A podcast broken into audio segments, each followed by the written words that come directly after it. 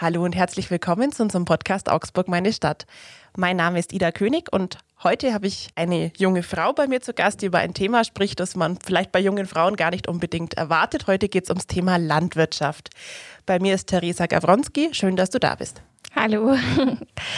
Theresa, erzähl doch mal, du kommst ursprünglich von einem Bauernhof in Inningen und hast dich dann auch nach dem Abitur entschieden, selber Landwirtin zu werden.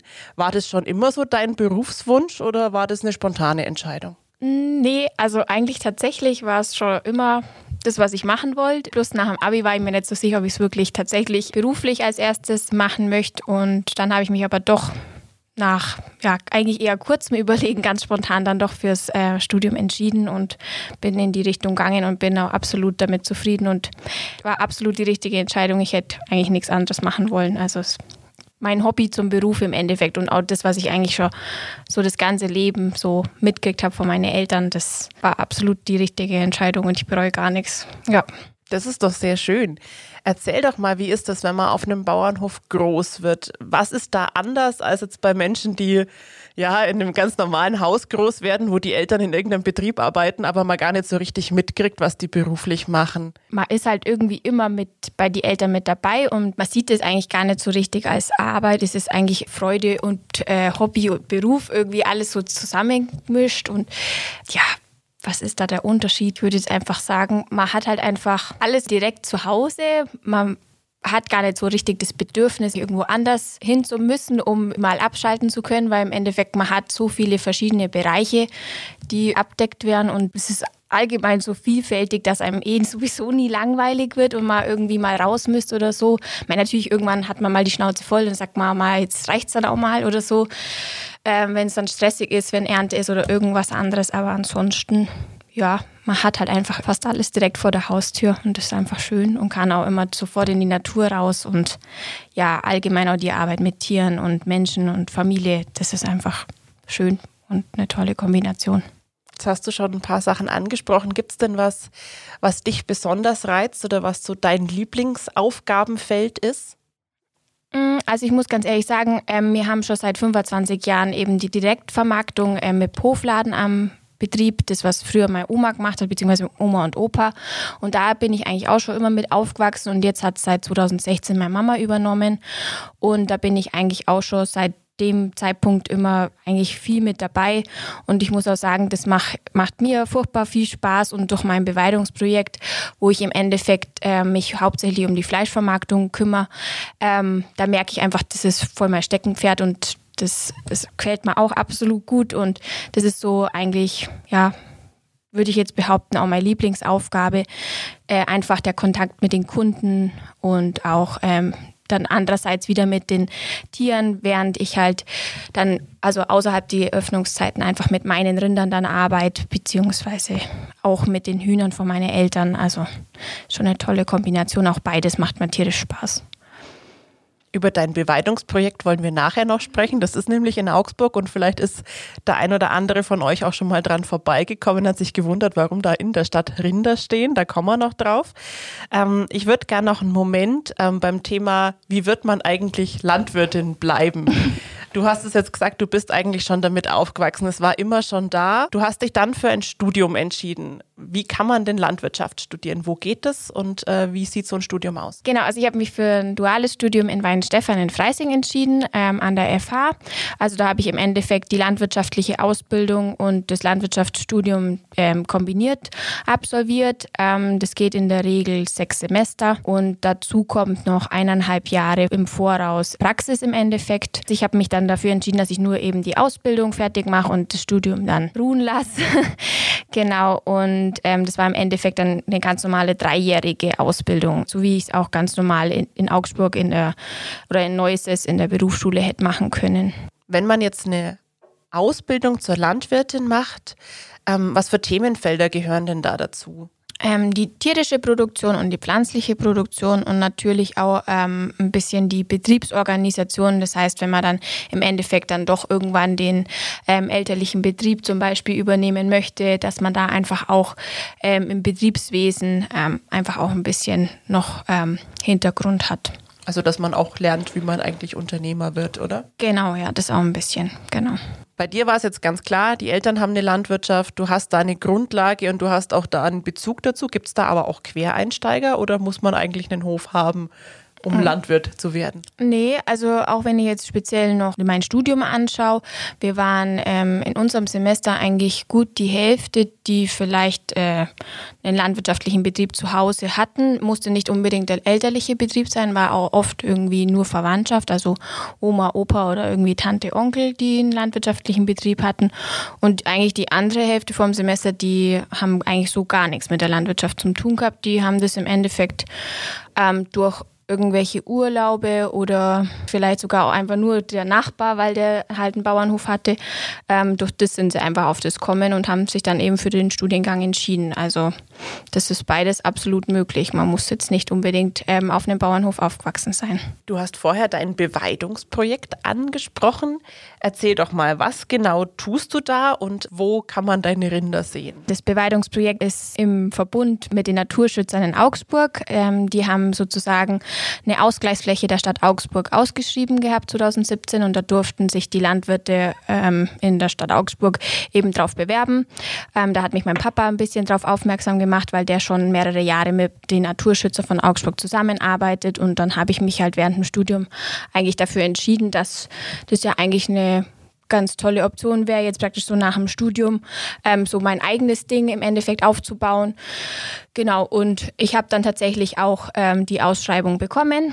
Ähm, die Naturschützer haben sich für mich entschieden und so kam es dann eben dazu, die Weidefläche ist ähm, sozusagen die Ausgleichsfläche der WWK-Arena. Also ähm, die liegt eigentlich zwischen Bergheim und Bobingen, also unterhalb von Bannacker, ist jetzt nicht ganz direkt im Stadtgebiet, ist eigentlich ähm, teilweise Stadt und teilweise Land Augsburg. Und ähm, da kann man aber schön mit dem Radl eigentlich im Endeffekt vorbeifahren, haben bestimmt schon auch viele zufällig gesehen. Außer meine Rinder haben sich nicht zeigen lassen, das könnte natürlich schon auch sein. Genau, und es ist eben eine 22 Hektar große Fläche, auf der Weiden momentan ähm, mit den neuen Kälbern sind es jetzt 26 Rinder. Genau, und es sind eben weibliche und männliche Rinder, die da einfach das ganze Jahr draufstehen und das ganze Jahr die ganze Fläche zur Verfügung haben. Und ich schaue im Endeffekt, dass bei denen alles in Ordnung ist. Also ob jetzt jemand sich vielleicht eventuell sogar irgendwie verletzt hat oder irgendwas anderes. Ansonsten, wenn eben Kalbungen anstehen, dann schaue ich halt einfach auch nach dem Rechten, dass bei der Geburt alles gut geklappt hat, dass das Kälbchen trinkt bei der Mutter, dass die Mutter überhaupt das Kälbchen annimmt, ähm, weil es ja auch eigentlich ein Selbstläufer ist, aber man muss einfach trotzdem ein Auge drauf haben. Und ähm, ja, ansonsten ist tatsächlich ähm, eher Selbstläufer, sagt man, weil die Rinder den ganzen Tag eigentlich machen können, was sie wollen und ja, so ihr Leben eigentlich auf der Fläche führen und ich halt einfach nur so ein bisschen die Obhut im Endeffekt drauf habe. Und deine Rinder sind das ganze Jahr draußen, oder wie funktioniert das? Genau, die sind ja das ganze Jahr draußen. Ähm, Wenn es ihnen zu heiß ist oder ähm, auch zu kalt, ähm, könnten sie sich in einen Offenstall begeben. Das ist im Endeffekt ein bisschen wie so ein Carport, was mit Stroh eingestreut ist und eben auch ja, immer wieder eingestreut wird von mir. Das ist auch noch so eine kleine Aufgabe, was ich einfach auch ein bisschen im Auge habe. Und ähm, auf der Fläche ist eben auch noch ein schönes Wäldle, ähm, wo sie auch jederzeit rein und raus können, wie sie wollen. Und ähm, ja, genau. Du hast vorher angesprochen mit eurem Hofladen, dass du auch das Fleisch von den Rindern vermarktest. Also die werden irgendwann geschlachtet, oder? Genau, ähm, also zum Hauptteil schlachte ich ähm, nur die männlichen Tiere, also eigentlich die männlichen Kälber, die dann nachkommen oder auch eben den Zuchtstier. In der Regel ab zwei Jahren so ungefähr. Also sie sind mindestens zwei Jahre auf meiner Fläche, wenn nicht sogar länger. Die männlichen Kälber sind dann keine Stiere mehr, sondern die werden gekluppt, also kastriert im Endeffekt ähm, und sind dann einfach Ochsen. Und daher können sie eben von zwei bis vier Jahre so ungefähr auf der Fläche eigentlich weiden und werden dann, je nachdem, wie einfach das Tier sich entwickelt hat, ähm, eben geschlachtet. Genau, und dann im Hofladen bei meiner Mama auf dem Betrieb in Inningen dann direkt vermarktet an die Kunden. Und das geht eben alles eigentlich auf Vorbestellung und auch wirklich alles nur im Hofladen. Also ich habe sonst keine andere Verkaufsstelle dann. Wir haben vorher kurz gesprochen, dass du mir verraten, dass du mit deinen Rindern selbstständig bist, dass du aber noch am Hof deiner Eltern angestellt bist. Ähm, war das schon immer auch der Plan zu sagen, okay, ich werde dann mal bei meinen Eltern mitarbeiten oder hattest du da so eine Vorstellung, wie es für dich weitergehen soll nach dem Abitur, als du gesagt hast, du wirst Landwirtin? Mm, also so eine ganz klare Vorstellung hatte ich tatsächlich nicht, aber ähm, also es war schon immer der Gedanke eigentlich da, dass ich eigentlich dann bei meinen Eltern weiterhin bleibe, entweder vielleicht irgendwann auch mal den Betrieb übernehmen, wenn es sich ergibt, aber so ähm, jetzt noch irgendwie woanders hinzugehen, war jetzt eigentlich tatsächlich gar nicht wirklich angedacht. Ähm, durch die Ausbildung habe ich einfach schon die Möglichkeit gehabt, in zwei verschiedene Betriebe noch zu schauen und auch nochmal wirklich was ganz anderes zum Sehen. Und ja, dann hat sich eh das eine zum anderen gegeben. Ich habe meinen Mann kennengelernt, mit dem er eben im Endeffekt auch schon eigentlich fast immer irgendwie schon äh, in Kontakt gestanden ist. Auch die Familie hat eigentlich schon fast immer Kontakt gehabt und auch zusammengearbeitet. Von dem her hat sich dann so ein bisschen der Kreis geschlossen und das ist sich im Endeffekt ja irgendwie von selbst ergeben, dass ich dann sowieso zu Hause eigentlich blieben bin. Und der Mann ist auch ein Landwirt, muss man auch dazu ja, sagen. Genau. Genau. genau. Ähm, du hast es vorher schon gesagt, es ist oft sehr schön, wenn man mit der Familie zusammenarbeitet, aber sie ist halt wirklich auch permanent um einen rum.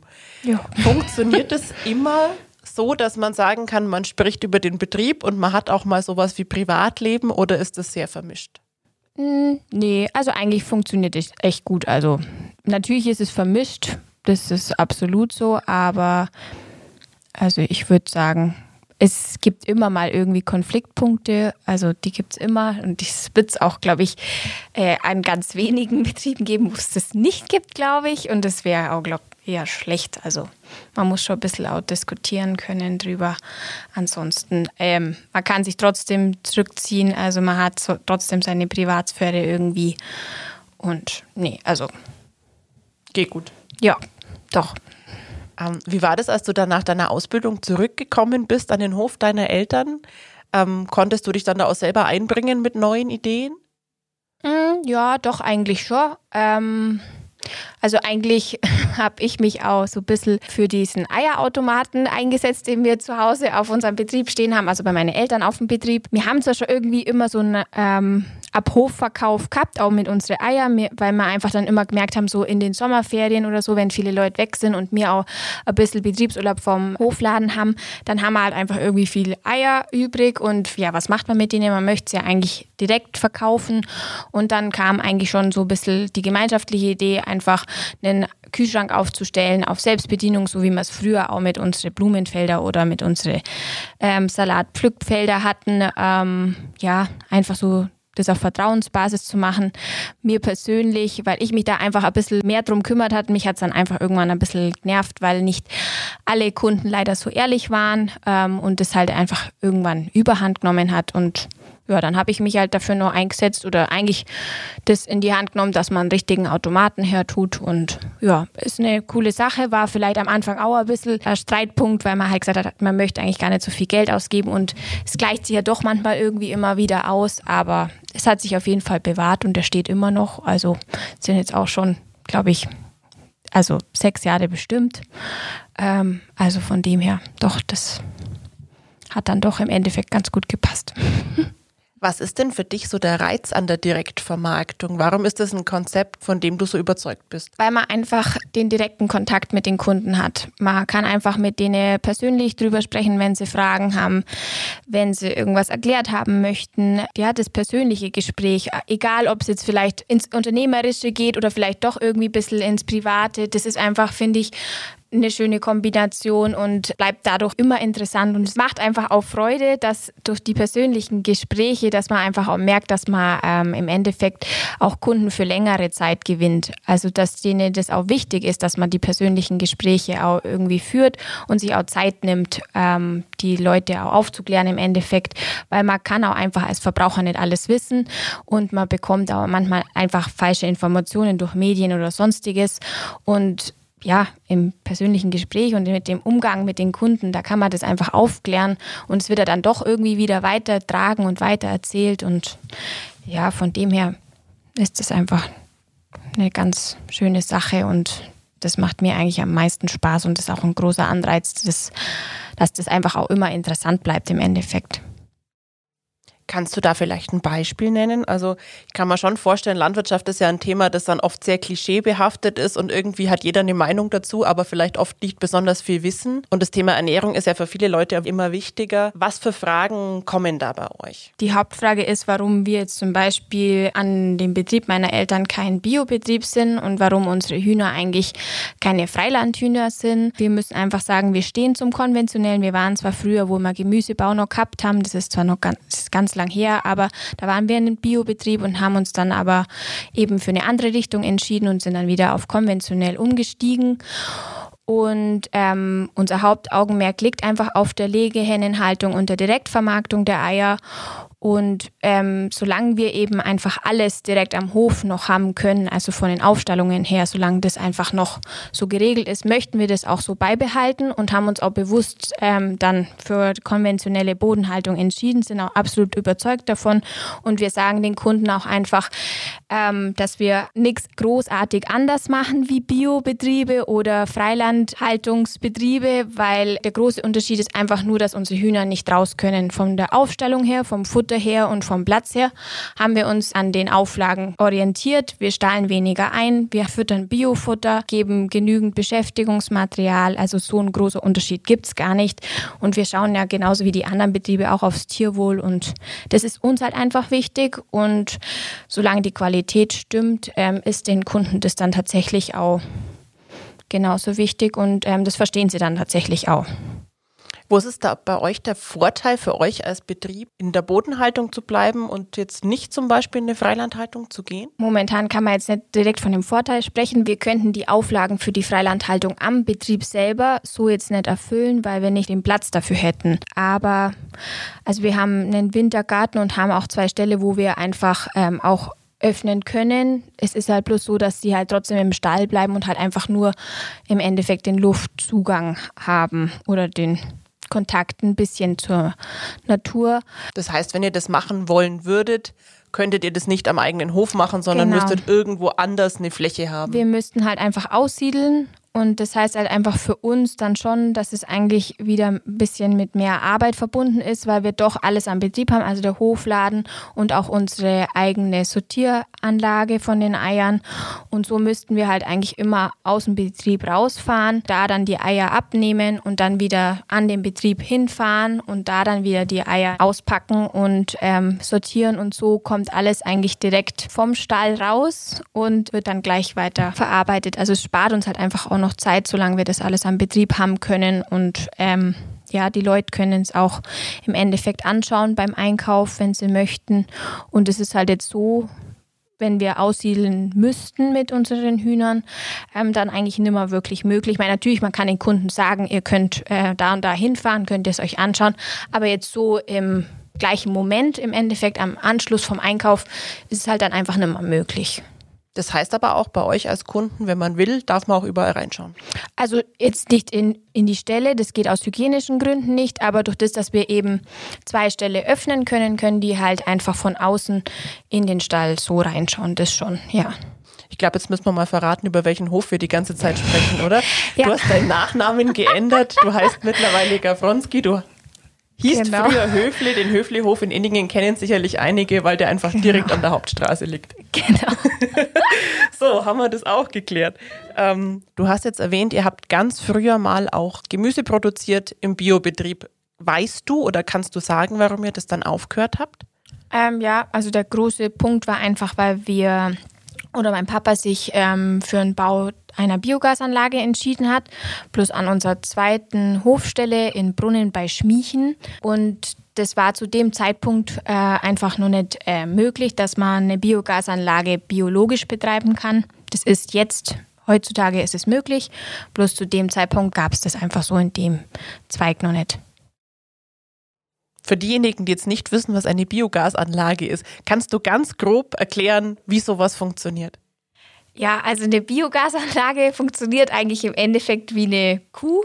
Also der Biogasanlage hat sozusagen auch das Verdauungssystem einer Kuh, im Endeffekt die vier Mägen. Es wird in der Biogasanlage pflanzliche Produkte, also hauptsächlich Mais, Gras und eventuell auch Mist ähm, gefüttert und das wird dann praktisch durch Bakterien ähm, verarbeitet und das geht eben in vier ja, Verarbeitungsschritten sozusagen, also wie bei der Kuh braucht es halt einfach seine gewisse Zeit, ähm, bis das dann verarbeitet wurde. Und ähm, das Endprodukt, was rauskommt, ist Energie und Strom. Und das wird dann wieder direkt vermarktet. Haben wir auch wieder was gelernt. Jetzt wissen wir schon, dass du deine Rinder hast, dass du in der Direktvermarktung äh, tätig bist. Trotzdem ist es ja so, so ein Leben auf dem Bauernhof können sich, glaube ich, viele Leute gar nicht vorstellen. Die kennen das vielleicht aus dem Urlaub oder waren mal irgendwo zu Gast. Kannst du mal erzählen, wie sieht denn dein Alltag momentan aus? So jetzt im Frühsommer. Jetzt momentan bin ich ja Mama, da ist es jetzt ein bisschen anders. Äh, aber so grundlegend ist es eigentlich bei uns so, durch das, dass ich hauptsächlich im Hofladen tätig bin, orientiert sich meine Woche im Endeffekt an dem Hofladen. Wir haben immer von Mittwoch bis Samstag geöffnet.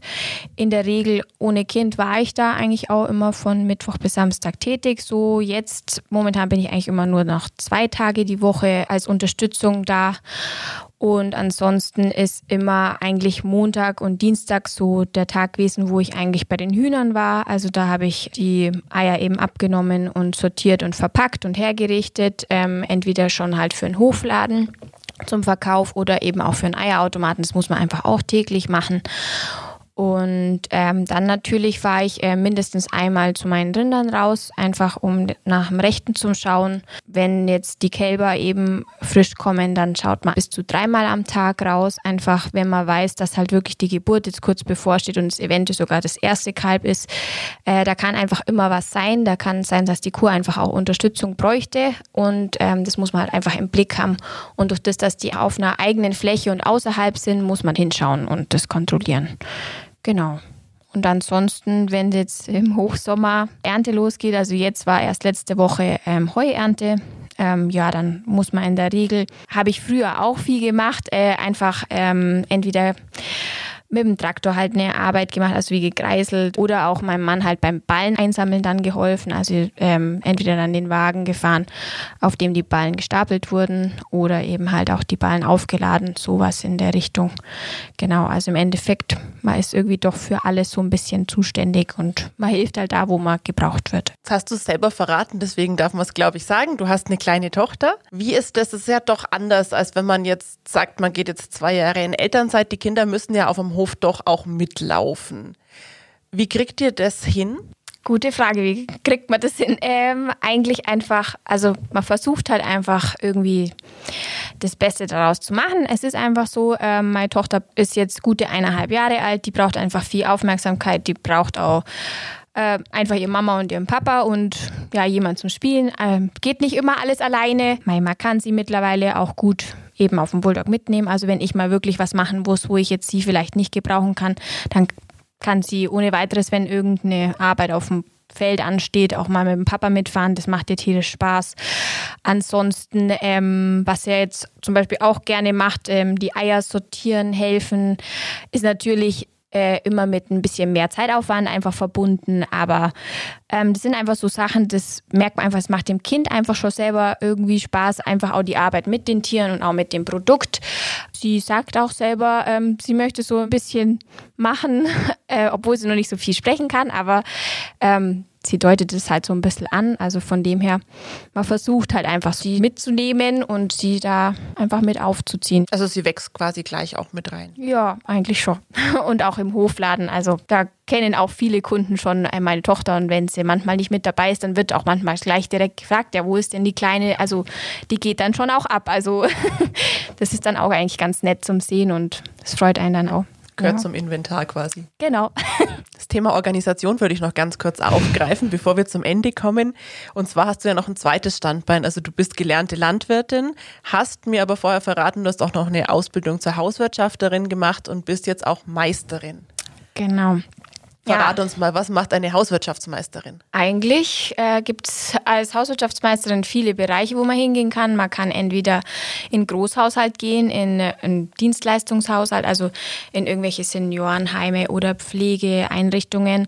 Oder es gibt eben einfach den landwirtschaftlichen Unternehmerhaushalt. Also so wie ich es eigentlich auch schon von meinen Eltern oder von meiner Mama und Oma kenne. Die sind auch beide ähm, Hauswirtschaftsmeisterinnen ähm, ja, im Endeffekt halt den landwirtschaftlichen Unternehmerhaushalt führen, so wie ich es jetzt momentan eigentlich mit meiner Tochter bei meinem Mann in Bobingen mache. Also für den Betrieb kochen, je nachdem, wie viele Leute eben momentan am Arbeiten sind oder halt auch einfach die Haushaltsführung und eben auch die Direktvermarktung. Das gehört da genauso mit rein. Jetzt weiß ich gar nicht, ob du mir die Frage beantworten kannst, weil du es ja wahrscheinlich gar nicht anders kennst. Aber was unterscheidet denn einen landwirtschaftlichen Unternehmerhaushalt von einem ganz normalen Privathaushalt? Was sind da die größten Unterschiede? Also ich würde jetzt einfach mal behaupten, die Größe immer. Speziell jetzt vielleicht sogar auf die Ernährung gesehen. Ähm, in der Regel, man muss doch meistens für sechs, acht, zehn Leute kochen und im Privathaushalt ist ja eigentlich, ist man ja eigentlich so ein Vier-Personen-Haushalt gewohnt, wenn nicht sogar, manchmal sogar kleiner, Zwei-Personen-Haushalt. Ich würde jetzt mal behaupten, das ist so der größte Unterschied. Ansonsten ähm, von der Haushaltsführung so an sich es ist absolut vergleichbar. Aber auch die Größe, also so ein genau. Haus ist meistens etwas größer als eine Dreizimmerwohnung. Genau. Und die Wäscheberge natürlich. werden auch andere sein. Ja, genau, das kommt natürlich noch mit dazu. Also ich würde einfach sagen, einfach der Größenunterschied. Aber so von der Arbeit her ist schon vergleichbar. Und ist das dann auch was, ähm, an dem du Spaß hast oder ist das eher was, was halt mitläuft? Nee, also ich muss schon sagen, ich habe da schon Spaß dran. Also auch das Kochen für so viele Leute, ähm, das macht mir absolut Spaß. Das kenne ich eigentlich auch so gar nicht anders. Es ist halt nur manchmal mit, ja, guter Organisation klappt es halt einfach am besten und das ist manchmal halt mit meiner Tochter nicht ganz so möglich. Das ist dann einfach manchmal, was einen vielleicht dann doch irgendwie ein bisschen stresst, aber ansonsten, ähm, nee, macht mir das trotzdem sehr viel Spaß und gehört einfach dazu irgendwie, ja. Also wir merken, da hat jemand richtig Spaß an dem Beruf, beziehungsweise lebt es einfach. Theresa, wie ist das? Brauchst du dann trotzdem manchmal den Ausgleich und zu sagen, jetzt bin ich ja mal weg von daheim oder jetzt tue ich noch was anderes für mich? Eigentlich so, dass ich mal weg muss von daheim eigentlich gar nicht, weil ich muss ehrlich sagen, ich brauche irgendwie meine Familie und meine Tiere um mich herum. Das brauche ich einfach. Ähm, aber einfach mal jetzt einfach mal abschalten und auch wirklich mal nichts machen, das ähm, gehört schon auch mit dazu. Aber man hat schon irgendwie immer ein bisschen Hummeln im Hintern. Also das ist einfach, wenn man irgendwie die Tiere so aufwachsen sieht, da kann man manchmal halt einfach irgendwie nicht oder schlecht ohne die. Da hat man dann einfach dann doch irgendwie das immer im Hinterkopf, man muss nach denen gucken und aber das ist einfach für mich nicht immer gleich mit Arbeit verbunden, muss mhm. ich ganz ehrlich sagen. Das ist Hobby und Arbeit einfach irgendwie vereint so ungefähr. Ja. Jetzt ist das Tiere aufziehen das eine. Du hast ja vorher gesagt, du schlachtest deine Tiere auch, beziehungsweise du schlachtest nicht selber wahrscheinlich, sondern lässt schlachten.